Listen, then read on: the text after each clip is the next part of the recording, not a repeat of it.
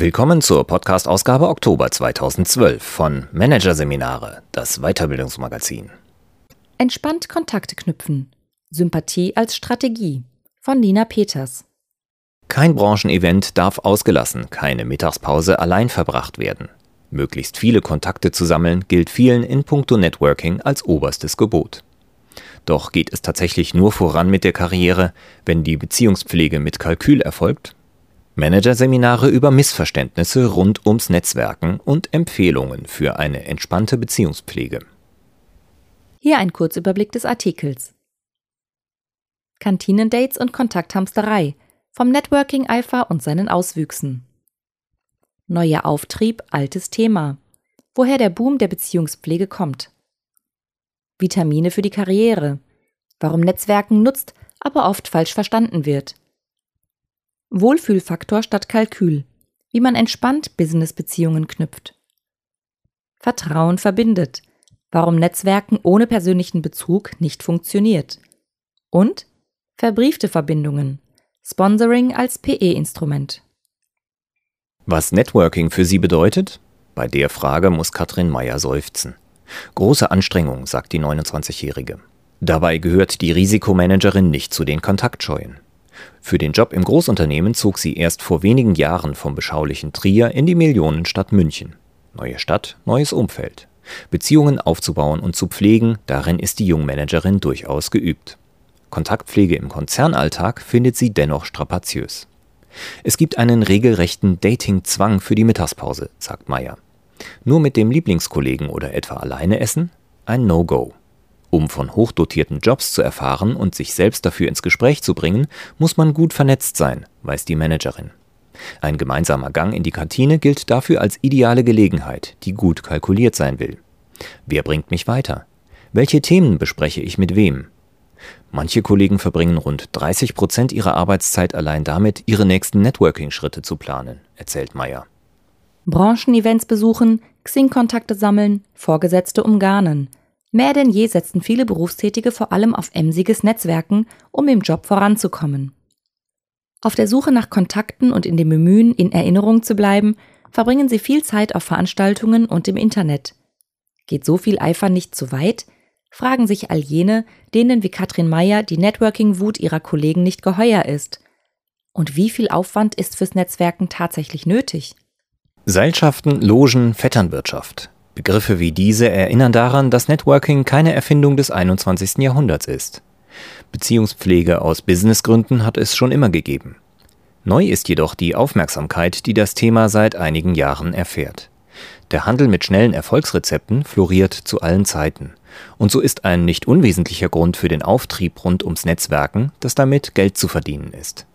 Jedes Jahr erscheinen nicht nur etliche neue Buchtitel, die mit der ultimativen Networking-Formel werben, auch im Weiterbildungsmarkt schießen die Angebote rund um das Beziehungsmanagement wie Pilze aus dem Boden. Zudem sind in den vergangenen Jahren eine Reihe neuer Veranstaltungsformate entstanden, die sich ausschließlich um das Kontakteknüpfen drehen, wie etwa Business Speed Dating oder Sweatworking, bei dem Manager im Fitnessstudio beim Schwitzen neue Bande knüpfen sollen. Selbst etablierte Kongresse, Fachforen und Tagungen rücken zusehends Networking als Attraktion in den Vordergrund. Der wichtigste Auslöser für den Hype um das Thema ist jedoch der Aufstieg der sozialen Medien. Über die Bedeutung von Kontaktplattformen wie Facebook und LinkedIn wird zwar trotz ihrer weltweiten Verbreitung gestritten, dass ihr Erfolg wesentlich mit dem Bedürfnis zu tun hat, Kontakte und Beziehungen zu vertiefen und zu pflegen, wird wohl niemand bezweifeln können. Sich mit Freunden und Verwandten, aber auch mit potenziellen Kunden, Arbeit oder Auftraggebern zu vernetzen, genau dafür bieten die Dienste eine digitale Infrastruktur. Vor allem Business-Netzwerke wie LinkedIn oder Xing werben mit dem Versprechen um Mitglieder, dass ein nutzbringender Kontakt jeweils nur einen Klick weit entfernt ist. Offenbar mit Erfolg. LinkedIn verzeichnete Anfang 2012 den stärksten Mitgliederzuwachs seit drei Jahren. Mehr als zwei Millionen Deutsche sind mittlerweile auf dem Internetportal vernetzt. Auch in den bisher eher Social-Media scheuen Top-Etagen verbreitet sich das Networking-Fieber zusehends. In einer Umfrage der Personalberatung LAB und Company im Juni 2012 gaben bereits 80 Prozent der befragten 800 Manager an, über ein Online-Profil zu verfügen und dies auch für berufliche Zwecke zu nutzen. Netzwerken ist zwar in aller Munde. Was jedoch genau darunter zu verstehen ist, ist durchaus nicht klarer. Im Gegenteil. Durch den inflationären Gebrauch des Begriffs sind darum umso mehr Missverständnisse entstanden, findet Selma Prodanovic, Unternehmerin und Beraterin aus Wien. Die Krux ist klar. Wie bei allen Social Skills kommt es auch beim Networking auf weiche Faktoren an. Empathie, Kommunikation, Wertschätzung. Fertigkeiten, die sich schlecht in zwei, drei Sätzen vermitteln lassen. So ist es wohl zu erklären, dass bei der ganzen Networking-Propaganda am Ende bei vielen doch nur zwei Dinge hängen bleiben. Kontakte und Vorteile. Und am besten von beidem viel. Ein Trugschluss. Jemandem die Hand geschüttelt zu haben, ist noch keine gemeinsame Basis, auf der eine Netzwerkbeziehung gedeiht, findet Brodanovic. Wäre der Rummel um die Beziehungspflege nur ein Strohfeuer, das schnell erlischt, könnten sich Networking-Skeptiker beruhigt zurücklehnen und die Kontaktjäger wüten lassen. Doch so einfach ist es nicht. Der Mensch ist nun mal ein Beziehungstier. Und so hängt Erfolg im Job nicht allein von Kompetenz und Leistung ab. Viele Studien und Unternehmensbefragungen belegen, dass fachliche Fähigkeiten nur zu einem bestimmten Grad für die Karriere ausschlaggebend sind. Zwischenmenschliche Prozesse spielen bei Beurteilungen immer eine Rolle, sagt Isabel Welpe, Professorin für Betriebswirtschaftslehre an der TU München. So konnte etwa nachgewiesen werden, dass bei Beförderungen der Bekanntheitsgrad von Kandidaten ein maßgebliches Kriterium ist. Bei vakanten Positionen entscheidet oft, welcher Name dem Vorgesetzten als erstes einfällt, erklärt Welpe. Die bittere Wahrheit lautet, das berühmte Vitamin B ist und bleibt ein Trumpf, mit dem sich im Job reüssieren lässt. Laut einer Studie des Wissenschaftszentrum Berlin für Sozialforschung kommen darüber zwischen 30 und 40 Prozent der Stellenbesetzungen zustande. Zu ähnlichen Ergebnissen kommt auch eine Untersuchung des Instituts für Arbeitsmarkt und Berufsforschung in Nürnberg. Eine Befragung unter 16.000 Unternehmen ergab, dass bei der Besetzung eines Viertels aller offenen Stellen entscheidend war, dass man einen kennt, der einen kennt. Statistiken wie diese mögen in den Ohren von Networking-Verweigerern nach unlauterem Doping klingen. Doch Netzwerken bedeutet nicht zwangsläufig, sich ungerechtfertigt Vorteile zu verschaffen. Schließlich gilt, wer etwas leisten kann, ist auch darauf angewiesen, dass ihm jemand eine Chance gibt, seine Fähigkeiten zu zeigen, sagt Managementtrainerin Barbara Liebermeister. So bekommt beispielsweise mehr als die Hälfte aller Hochschulabsolventen ihren ersten Job aufgrund bereits bestehender Kontakte. Eine angemessene Portion Vitamin B kann also so manche Ochsentour ersparen. Während Networking für Arbeitnehmer ein wichtiger Türöffner ist, bedeutet es für Arbeitgeber oft eine Zeitersparnis. Die Chance, durch eine Empfehlung aus dem Kontaktnetzwerk den passenden Kandidaten zu bekommen, ist deutlich höher als über eine normale Anzeige, erklärt Networking-Expertin Prodanovic. Denn wer jemanden empfiehlt, kennt diese Person und kann nicht nur seine fachlichen Kenntnisse einschätzen, sondern auch beurteilen, ob der Aspirant ins Team passt. Ein großer Vorteil, der mühsame Recruiting-Prozesse verkürzen kann. Was also tun, wenn das Business Networking weder vernachlässigt noch zu viel Zeit und Überwindung kosten soll? Ein erster Schritt könnte es sein, die verschiedenen Kontaktspielfelder zu sondieren und zu überlegen, welche Art der Beziehungspflege der eigenen Persönlichkeit am ehesten entspricht. Generell unterscheidet man zwischen zwei Networking-Formen. Beim formellen Networking schließt man sich in organisierten Gruppen wie Alumni-Vereinen von Hochschulen, Unternehmerverbänden oder Serviceclubs wie Rotary oder Lions an. Es gibt zudem eigene Netzwerke für Existenzgründer, für Wissenschaftler, für junge Führungskräfte und für bestimmte Berufsgruppen. Unter informellem Networking versteht man hingegen, sich aus persönlichen Kontakten ein lockeres Beziehungsgeflecht zu knüpfen. Der Vorteil von letzterem es kann auch fern von beruflichen Kontexten stattfinden. Das Leben ist eine einzige große Networking-Gelegenheit, schreibt Ratgeberautorin Devorah Zack. Die amerikanische Beraterin fordert damit keineswegs zu pausenloser Eigenwerbung und rastlosem Kontakten auf. Zack stärkt in ihrem Buch Networking für Networking-Hasser vielmehr denjenigen den Rücken, die von Lautsprechern und Vitamin B-Junkies genervt sind. Wer Networking nicht als eine isolierte Situation betrachtet, die zu speziellen Zeiten an speziellen Schauplätzen stattfindet, kann sich nach Meinung von Zack viel Druck nehmen. Schließlich berge jede Interaktion, ob im Fahrstuhl oder beim Schlangestehen, die Chance zum Networking. Die wichtigste Frage in puncto Kontakte knüpfen lautet also nicht unbedingt, wo treffe ich die richtigen Leute? Gewinnbringender kann womöglich die Überlegung sein, wo führe ich die interessanteren Gespräche? Und das kann eben auch bei einer Lesung, einer Vernissage oder einer Podiumsdiskussion sein. Persönliches zählt. Geschäftliches ergibt sich. Fasst Karrieretrainerin Annie Hausladen die Formel für entspanntes Networking in ihrem Buch Die Kunst des Klüngelns zusammen. Wer sich nicht auf das Zufallsprinzip verlassen will, kann daneben einem formellen Netzwerk beitreten. Der Vorteil hierbei, der Austausch hat eine feste Struktur.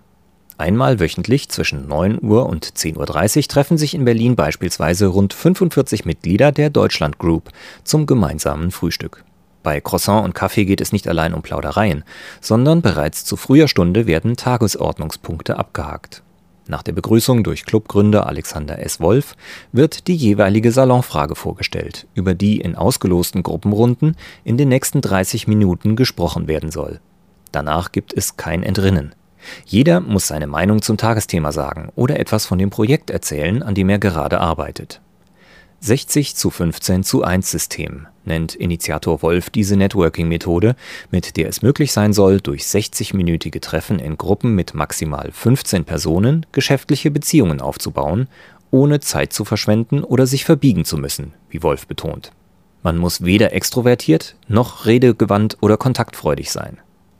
Trotz straffer Organisation, Auswahlverfahren und Wertekodex steht für Wolf die Vertrauensbildung im Vordergrund. Bei uns geht es um den Menschen dahinter, sagt der Profi-Networker. Inwieweit über solch arrangierte Treffen tatsächlich tragfähige Beziehungen zustande kommen, lässt sich wohl trotz vorgegebener Ablaufpläne kaum kalkulieren. Was dabei jedoch helfen kann, hat Michael König vom Institut für Wirtschaftspolitikforschung an der Universität Stanford erforscht. Der Wissenschaftler untersuchte Netzwerke von Firmengründern, Unternehmen und Staaten. Sein Fazit Wer ohne Strategie und Erwartungen ans Netzwerken geht, profitiert am meisten. Dahinter steckt eine simple Theorie.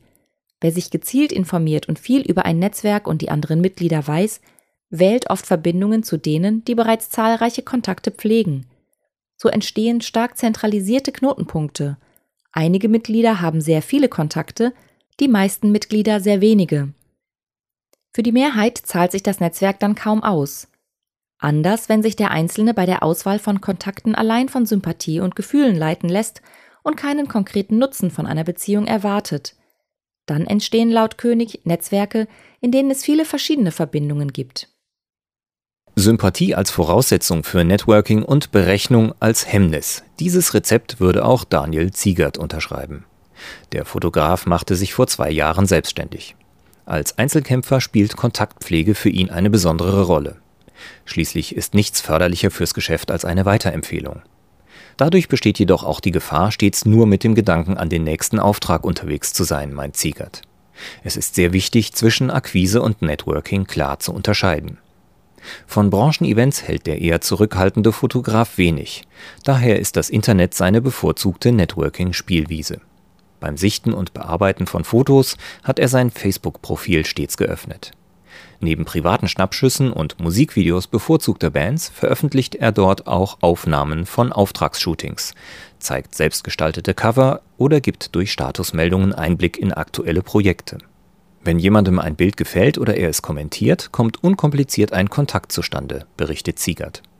Allerdings hat die Kommunikation im digitalen Netz auch seine Tücken. Zu platte Selbstdarstellung wird von der Community durch Ignoranz abgestraft. Online-Profile so zu gestalten, dass sie Resonanz erfahren, erfordert Routine. Lockerheit ist dabei wichtig, aber auch Humor und Respekt, findet Ziegert. Auch wenn Plattformen wie Facebook kreative Möglichkeiten zur Kontaktpflege bieten, nichts ersetzt die persönliche Begegnung, sagt Ziegert aus Erfahrung. Denn eine Netzwerkpartnerschaft oder gar berufliche Zusammenarbeit könne nur dann entstehen, wenn man sich auch im wirklichen Leben kennt. Besonders in der Xing-Welt wird dieser Zusammenhang jedoch oft unterschätzt. Dort wimmelt es nur von Kontakthamstern, die massenhaft Verlinkungen auf Vorrat sammeln und anderen penetrant etwas verkaufen wollen, kritisiert Ziegert. Ohne echten Bezug zum Gegenüber sind dies nur Pseudokontakte. Egal in welchem Medium, was Netzwerkpartner erst richtig zusammenschweißt, nennen Soziologen das Prinzip der Reziprozität. Der Volksmund sagt, eine Hand wäscht die andere. Dahinter steckt die in sämtlichen Gesellschaften nachweisbare Erwartung, für eine Leistung vom anderen wieder etwas zu erhalten. Die Verpflichtung zur Gegenseitigkeit ist etwas zutiefst Menschliches, erklärt Soziologin Marina Henning. Denn erst durch die Einhaltung dieser Norm entstehen Vertrauen und wirklich tragfähige Verbindungen. Beim Networken sollte man Geben und Nehmen jedoch nicht permanent messen, sondern auch mal großzügig in Vorleistung gehen, meint Trainerin Liebermeister. Ein passender Link, eine gute Empfehlung, eine neue Idee. Mit Kleinigkeiten weiterzuhelfen, kann eine Geste mit bleibendem Eindruck sein. Wer sich trotz allem von der Beziehungspflege gestresst fühlt, für den könnte Sponsoring eine Lösung sein. Bei dieser Form des institutionalisierten Networking erhalten junge Talente, ähnlich wie beim Mentoring, eine erfahrene Führungskraft zur Seite gestellt, die nicht nur in fachlichen Fragen, sondern eben auch in zwischenmenschlichen Belangen berät, Kontakte herstellt und Türen öffnet. Zurzeit befindet sich das PE-Instrument im Piloteinsatz und wird von Studenten der TU München evaluiert. Katrin Meyer will sich derweil weiterhin von ihrem Bauchgefühl leiten lassen und in erster Linie mit den Kollegen essen gehen, die sie wirklich nett findet. Kein schlechter Ansatz. Schließlich ist und bleibt Sympathie in jeder Beziehung die wichtigste Voraussetzung für Kooperation.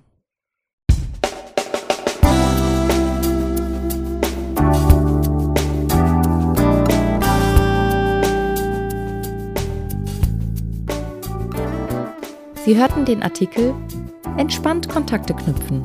Sympathie als Strategie von Nina Peters aus der Ausgabe Oktober 2012 von Managerseminare, produziert von Voiceletter. Weitere Podcasts aus der aktuellen Ausgabe behandeln die Themen Customer Touchpoint Management, den Kunden berühren und soziale Diversität, Karriere, Hürde, Herkunft. Weitere interessante Inhalte finden Sie auf der Homepage unter managerseminare.de und im Newsblog unter managerseminare.de/blog.